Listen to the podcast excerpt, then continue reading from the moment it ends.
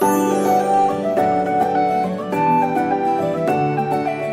内由恵の T-Times。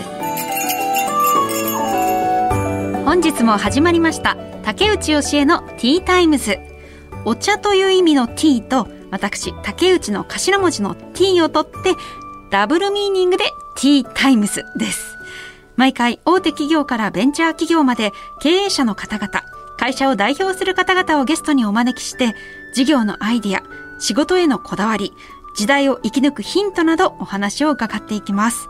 パーソナリティは私竹内教えが務めさせていただきます。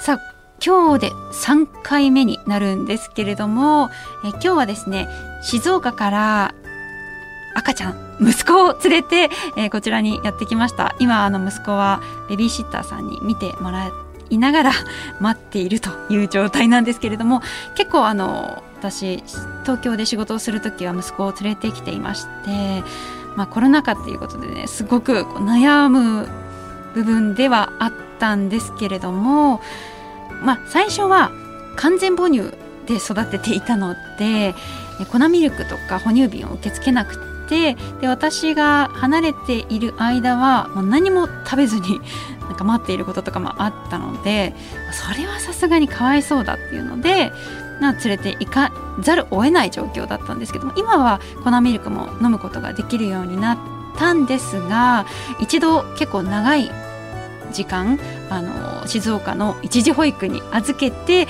私一人で東京に来た時にあの迎えに行った後息子が本当にもずっと泣いていて抱っこ抱っこって夜もずっと泣いていてで絶対お腹空いてるはずなのにもうミルク拒否ストライキみたいな感じで本当に怒っているんだなこの子はっていうのがなんとなくも言葉話せないんですけれども伝わってきたんですね。じゃあまあそんなやっぱり離れたくないのかなって思ってじゃあもうできる限り母親と一緒にいるっていうのをベースであのやっていこうと思いまして結構私が行くところどこでも息子を連れて行っているんですね。まあ、それが正しいのかどうか本当わからないんですけれども今日はあの保育事業に関わっている、まあ、立ち上げた方がいらっしゃるということでそんな私の悩みなんかも 伺えたらなというふうに思っています。今日お招きするゲスト1人目なんですけれども建築業界でご活躍の有限会社新和土建代表取締役宍戸信明さんです。土建業に携わっている方のお話聞いたことがないと思うのでもう本当に基本的なことから伺っていきたいなというふうに思います。そして2人目が働く女性の強い味方株式会社マザーグースホールディングス代表取締役柴崎正恵さんですこの後たっぷりお話を伺っていきます。最後までどうぞよろしくお願いいたします。竹内義恵のティータイムス竹内義恵のティータイムスここからは企業の代表の方をお招きしてお話を伺います。本日最初のお客様です。有限会社新和土建代表取締役宍戸信明さんです。よろしくお願いします。お願いします。まずは宍戸さんのプロフィールをご紹介します。宍戸信明さんは1969年神奈川県相模原市生まれ。父親の起こした会社神話土建を受け継ぎ職人の道へと入られました。妥協を許さない良質な施工で主に建物の基礎工事を請け負われていますはいということなんですけども。まず、はい、宍戸さんの、はい。お洋服にちょっとね目がいってしまったんですけれども、はい、こう黒いレザーのシャツに、キラキラ光るシルバーのボタン、はい、そして手には、はい、指には12345、はい、5個指輪が輝いていますけれども、はい、あブレスレットもあと時計もすごいあのキラキラしていて。そうですね。時計はあのシャネルの時計を。シャネルの時計なんだ。と、周りにダイヤが。そうですね。すごい、あと白黒でまとめていらっしゃって。かなり。そうですね。基本あんまり明るい色、うんは黒か白しか着ないんで、ええ、職人さんっていうことで、はい。どんな格好でいらっしゃるかなと思ったらああはい。なんていうんですかね。あのちょい悪あーちょい悪親父な感じですか？悪いな感じ。はい。がすどどうですか？あのそういうファッションがお好きなんですか？ファッシそうですね。あの割とあんまり派手ではなくまあ地味っぽい洋服の方が。あいやいやいや 地味ではないであすよ。そうですか。あの柄がないとかそういう方が好きですね。シンプルな、はい。そしてぱりこうシルバーがお好きなんですか？シルバーの指輪も好きですね。ああ、い、やでも本当に似合ってます。ああそうですか。ありがとうございます。色も日焼けされていて。色はもうでそうですね。外で仕事焼けですよね。そうですよね、普段は外でお仕事されてそうですね。るんですもんね。普段は外で炎天の下でやってます。今ちなみにおいくつでいらっしゃい今ますか？52ですね。あ52歳、へえいやでも本当かっこいいです。いえいえいえ。うんあそうですか。であのプロフィールをご紹介したんですけれども、はい。お父様の仕事を継いで今のお仕事に就いたとはい。いうことなんですが、これはきっかけっていうのは何だったんですか？きっかけっていうのはあの私が中学の頃に父親の会社がちょっと傾きましてはい。で会社がこう潰れてしまったんですよ。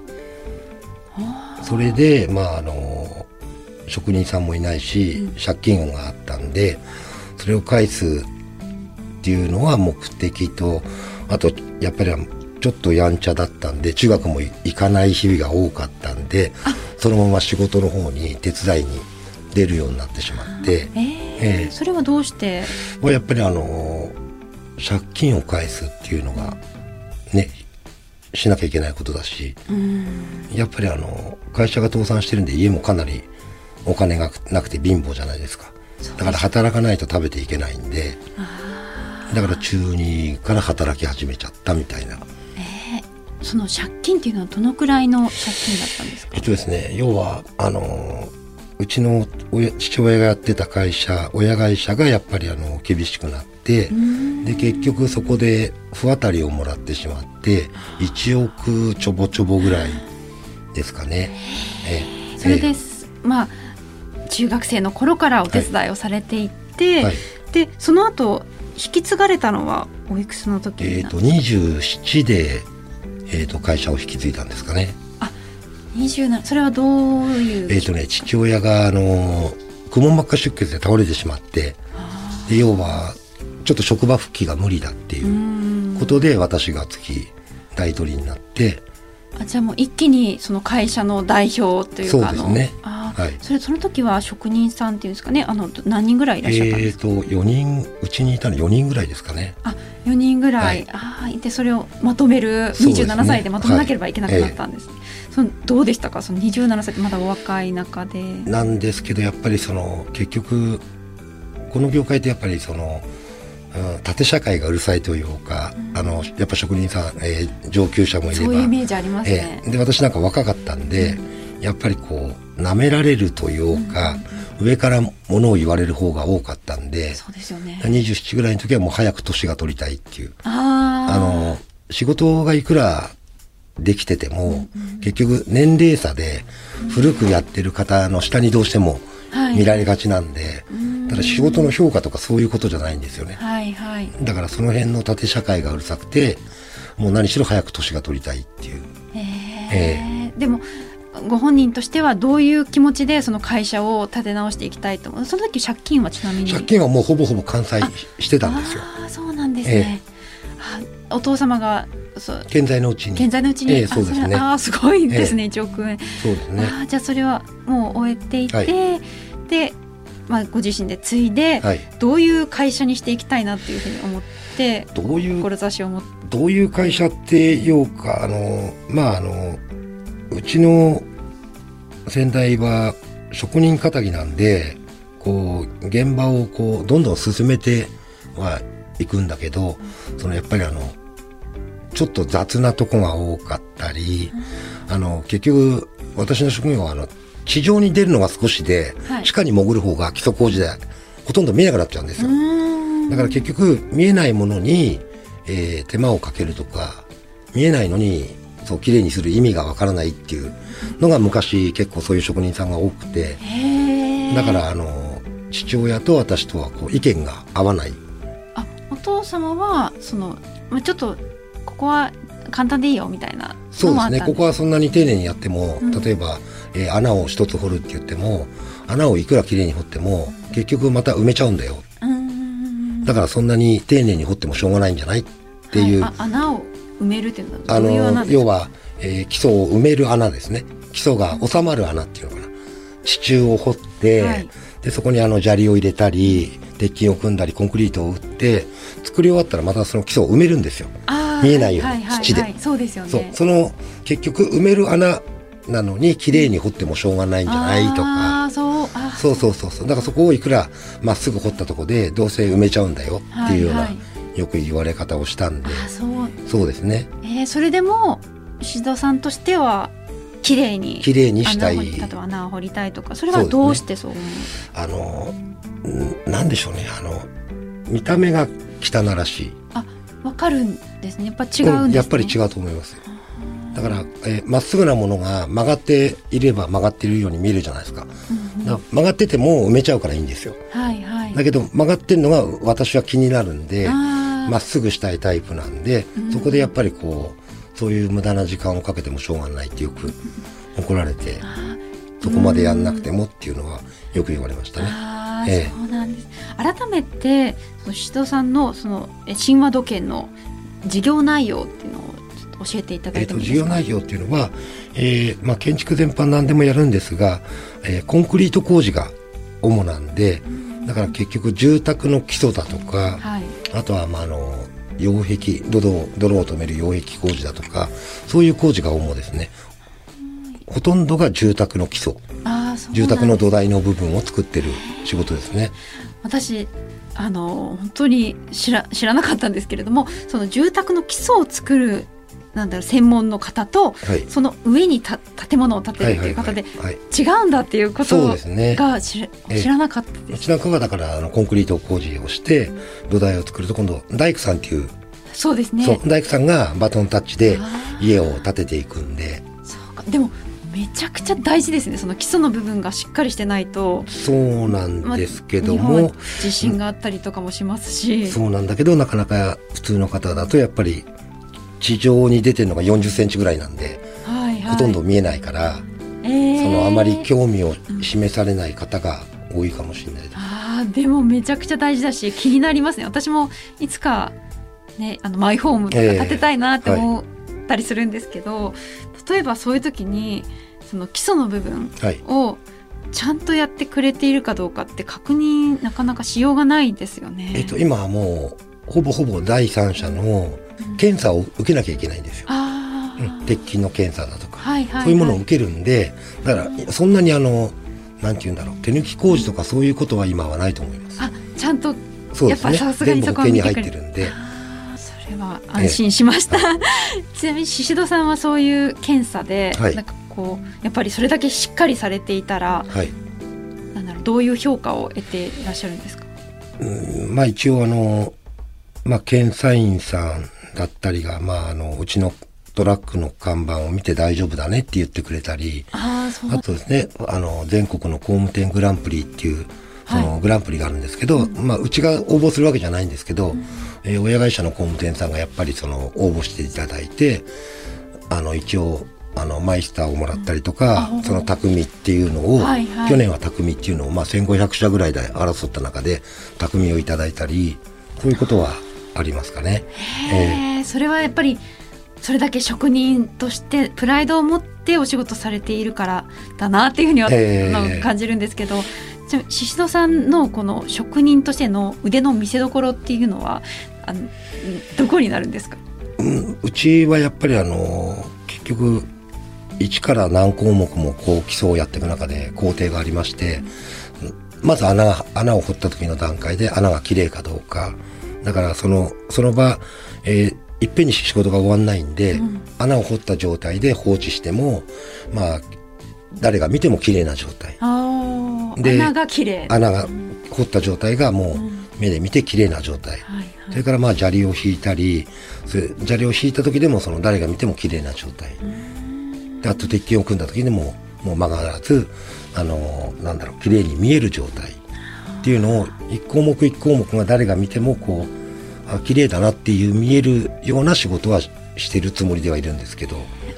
そこにこだわってらっしゃる、そうですね。見た目にも綺麗。うん、やっぱり一生に一回のお買い物なんで、何千万の中のまあ私なんかはね何パーセントしか仕事がないんですけど、やっぱりその何千万の仕事をやらせてもらってるっていうつもりではやらせてもらってるんで、だからその手を抜くっていうかその汚らしいとか何かが曲がってるっていうのはうちではないようにはしてますけど。石田さんの、まあ、性格っていうんですかね、としては割と普段からなんですかね几帳面というかそういう完璧主義なところあったりするんですかね？仕事だけですね。あそうなんですね、えー家は全家の家とか普段は多分そうじゃないと思います。ああ仕事。でもファッションもなんだろう完璧ですもんね。たまたま今日呼ばれたから完璧なだけかもしれない。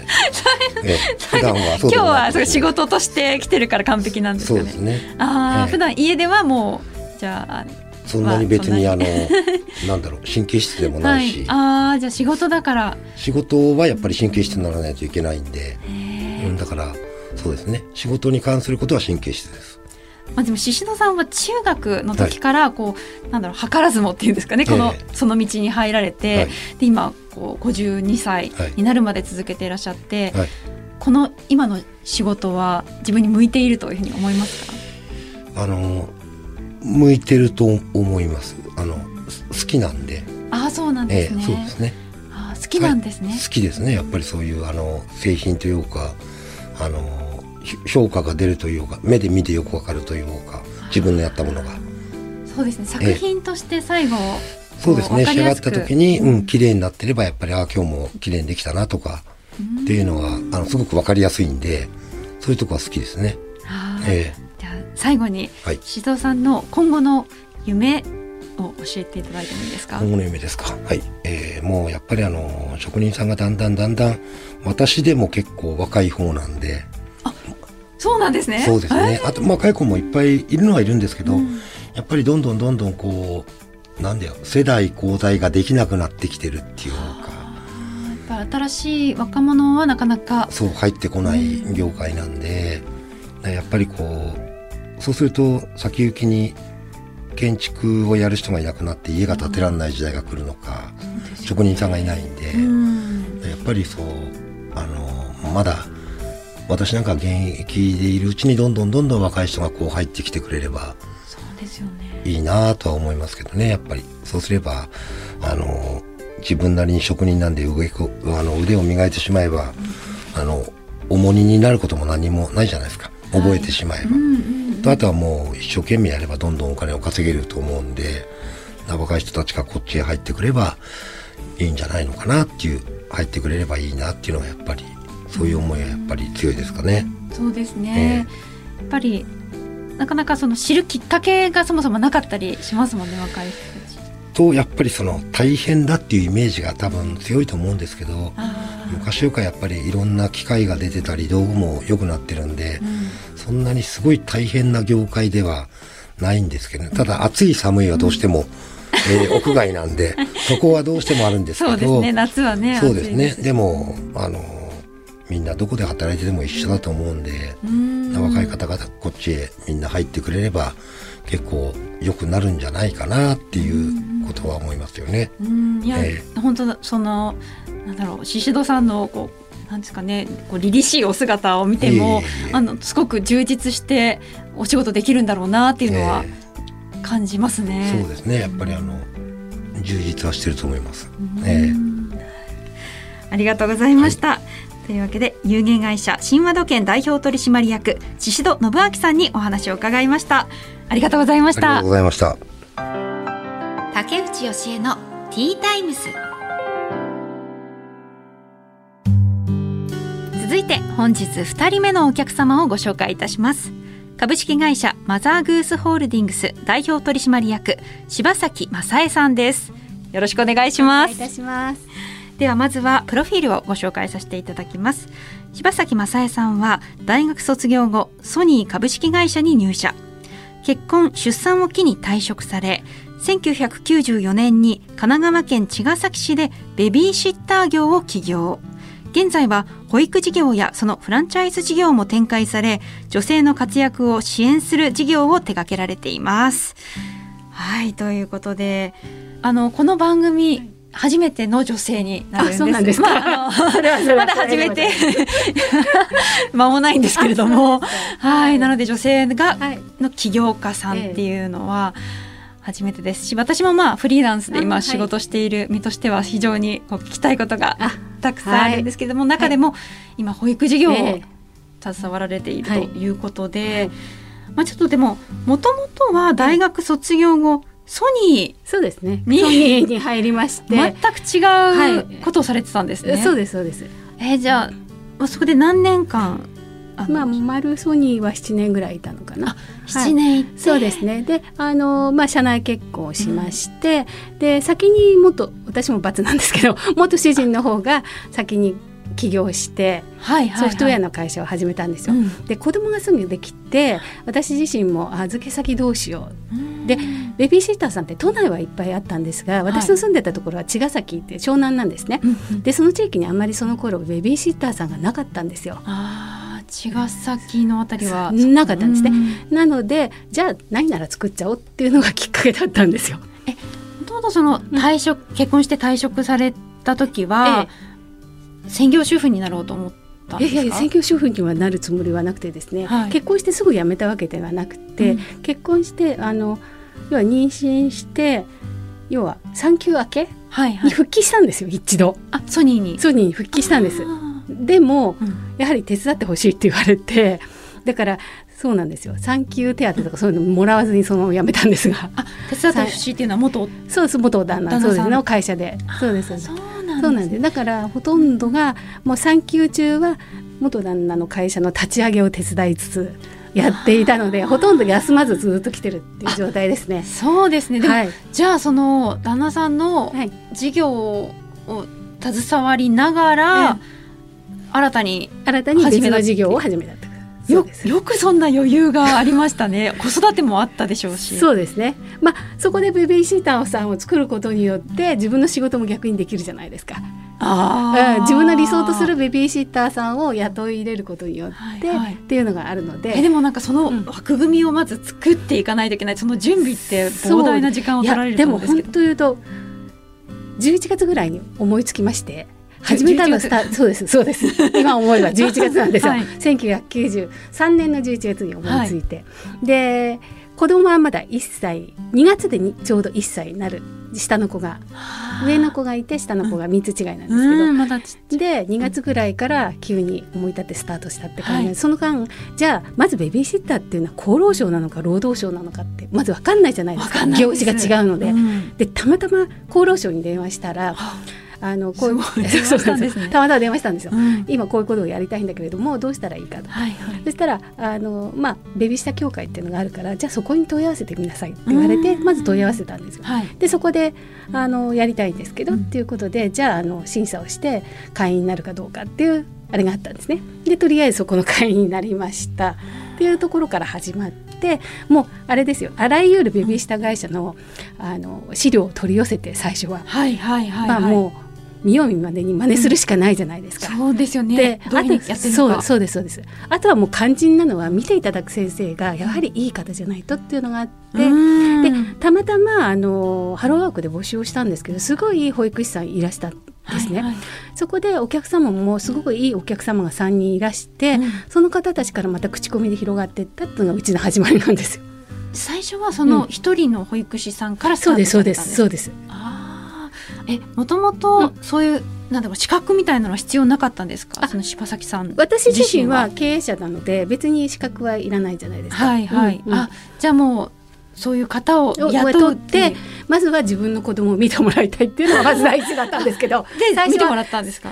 あもちろんうちの子供たちも見てもらいました。うんで子供ってあのママだけじゃなくて、うん。時々刺激があるあのお姉さんとかに遊んでもらうとまたそれはそれで相乗効果があってすごくいい環境は作れるので。あそうなんですええね、え。まさに私あの今まだ悩んでるところがあって、今おいくつですか？あの8ヶ月なんですけれども。そうですか、まあ、まだこれからですよね。そうですね。今ででもちょうど可愛いんじゃないですか？さすごく可愛いんですけど、ね今は例えば今日なんかも、ええ。この仕事場に連れてきていて、はいでまあちょっと楽屋ではい。ベビーシッターさんに見てもらってるんですけれども、あまりこう離れる時間が長いのはうん。子供にとって良くないんじゃないかなと思って、とにかくお母さんと一緒にいる時間が長い方がいいかなと思ってやっていて、で保育所に預けるかどうかもまだ決めていなくて、うんまあ、このままフリーランスなので、うん。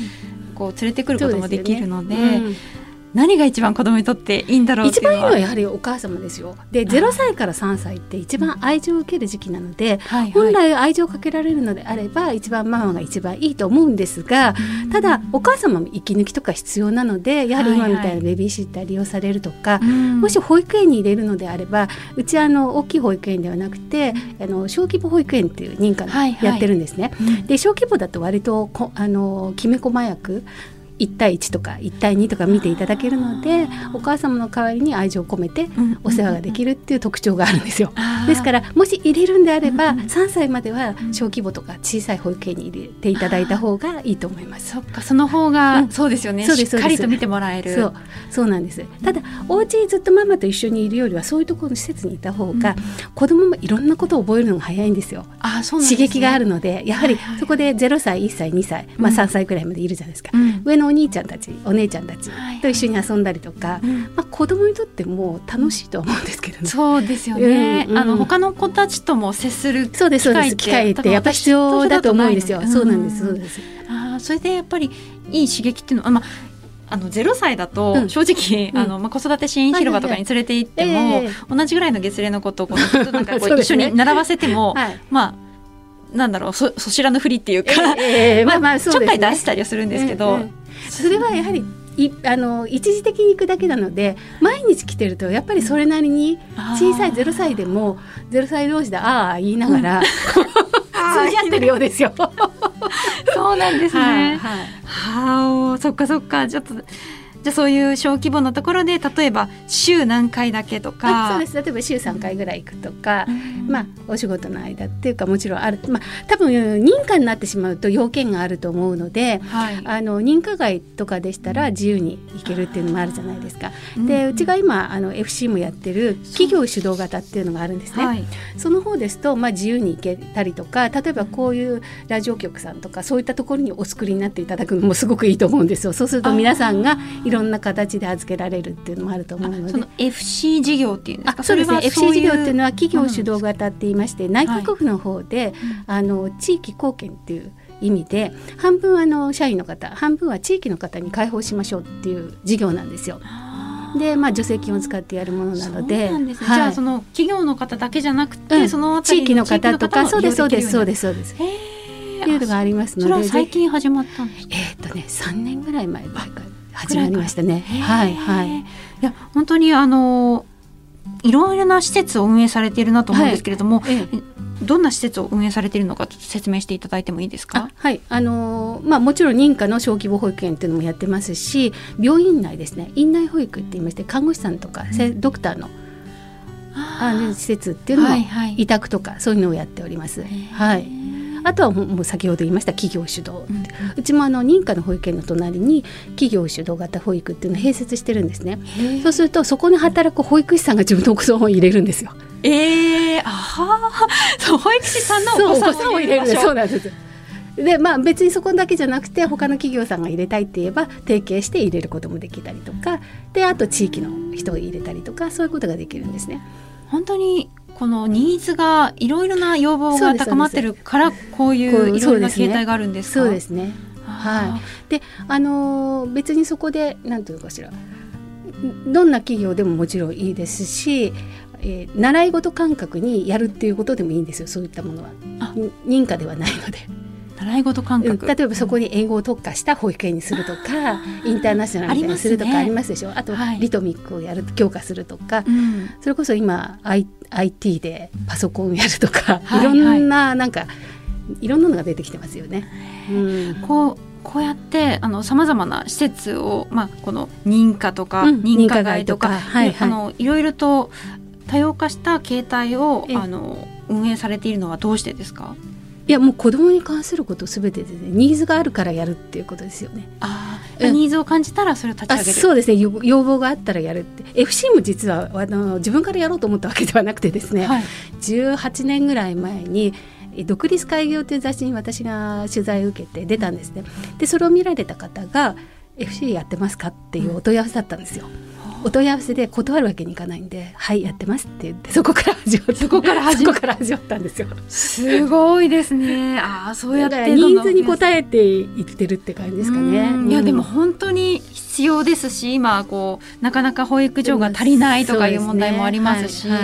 まだまだ必要ですよね。まあ働く方はねどうしても多いですし、共働きじゃないとやはり生活が苦しいというのも今あるじゃないですか。いやでもあの結婚出産を機にこう、うん、ベビーシッター事業を始めるという、はいはい、本当に、はい。はい、そうですね。自分が必要だから始めたっていうまずそそこからですね。人生のターニングポイントに結婚出産がなったんだなっていうふうに。まあそうですね。子供ができなかったら多分この事業してなかったと思うんですよ。そうですよね、うん、自分がこう知った世界知った知らない世界に入ってるわけですから。そこで始めそうですね。あのこの会社を立ち上げる上で、うん。はい、どのようなことを大切にしようと思って運営されてますか、えーと、基本私遊びもそうですけど仕事も楽しくないと嫌なんですよ。だから全ては明るく楽しくやろうっていうことですだからスタッフにも言ってるんですよ。特に何をやっちゃいけないっていうのはなくて自由にやっていいよと。好きなことがあればいいし率先してやれることがあるんだったらやっていいよと。なんかよっぽどのことがあればもちろん注意しますけど、うんうん、なので割とうちは自由にやらせているので皆さん生き生きと楽しくやっていただけてるとは思ってますけど。自由にっていうのはそれぞれのそれぞれの考えで、うん、お子さんにとってもちろんいいと思うことはどんどんやってほしいじゃないですか。アイディアとかあったら、うん、そうですね。そうです。そういうことを創選的に皆さんやっていただいてますね。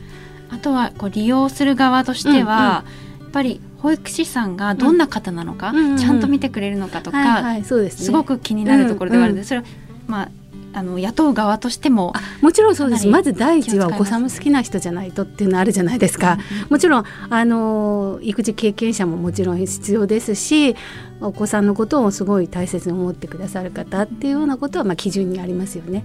うんうん、それはどういうふうにまあ見抜くというか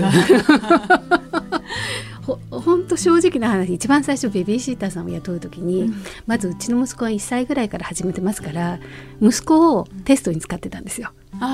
でうちの息子って割と感性が強かったんで泣く子はダメってあったりとか。結構ありますね。あじゃこの人に対しては泣いちゃう泣いちゃうとこの人なんかあるんだなっていうのは結構あってですね、そういうテストをしたことは昔あります。確かに子供ってなんかわからないけど、うん、この人に対しては笑うよなとかありますよね。ありますね、うん、やはり感性がやはり鋭いしピュアなので、うんうん、そういうのはありましたね。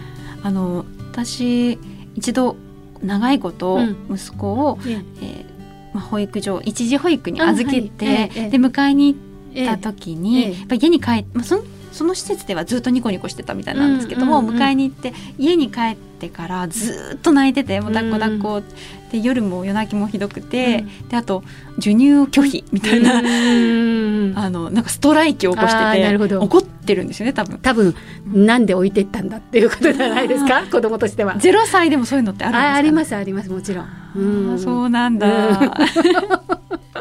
なんかね不思議ですね。まだもう生まれたばっかりなのに。こう、はい、分かってるんだなっていう。小さいからって分かってないわけじゃないんですよ。分かってるんですよ。いろいろと。うん。ではあの最後に、はい、柴崎さんがこう、ええ、長いこと保育事業携わられてきて、え、今後やってみたい今後ですか？今後のチャレンジ、はい、今後のチャレンジはですね私も年齢が上がってきていて老人ホームと子どもの融合をリゾートに作りたいなっていう思いはありますね最終的には。老人ホームと子供を融合させるんですよ。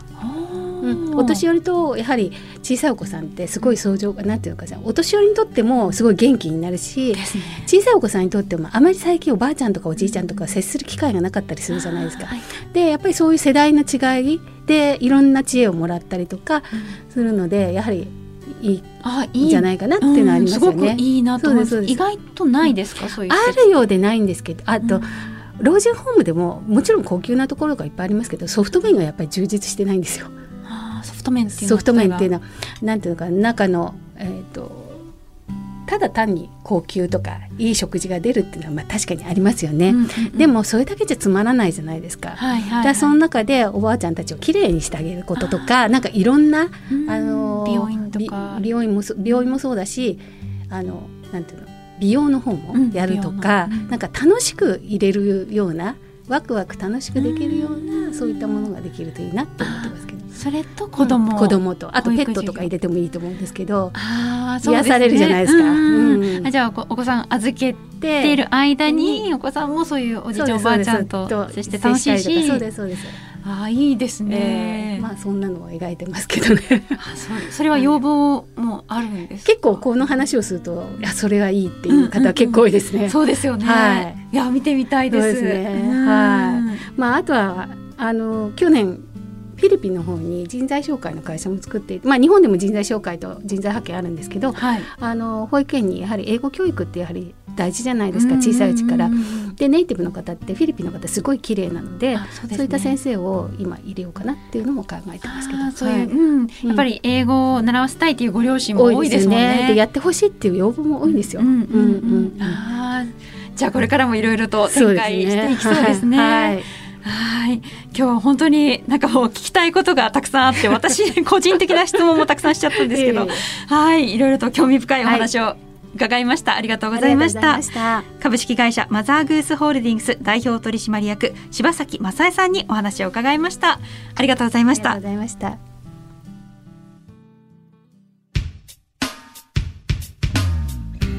竹内教えのティータイムズ。そろそろお別れの時間となりましたいやー今回も面白かったですねまず有限会社神話土建代表取締役宍戸信明さんですけれどもなんかね寡黙な職人さんっていう感じなのかなと思ったら登場されたら全身クロムハーツ であのすごく快活な方でしたね。で実はあのこのラジオブースに奥様も見学にいらっしゃっていてすごく可愛らしい方だったんですけれどもあのズボンクロムハーツでした。でねあの40代になってから2人で一緒にバイク乗るようになったそうです。とっても仲良しな感じでいいですね素敵ですね。余裕があるんだなって思いましたね。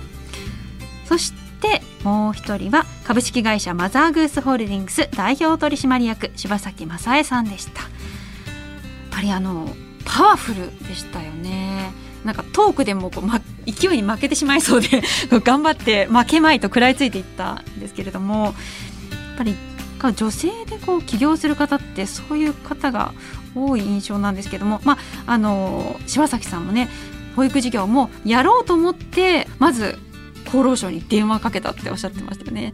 なんか女性の方がそうやって気軽に電話かけて聞いてみようみたいなその行動力がある人が多いんじゃないかななんて思うんですけどまあ人によりますけれどもでもなんかね多い気がするんですよね。例えばこう道が分からなかったら女性の方が簡単に聞いちゃうとかありません？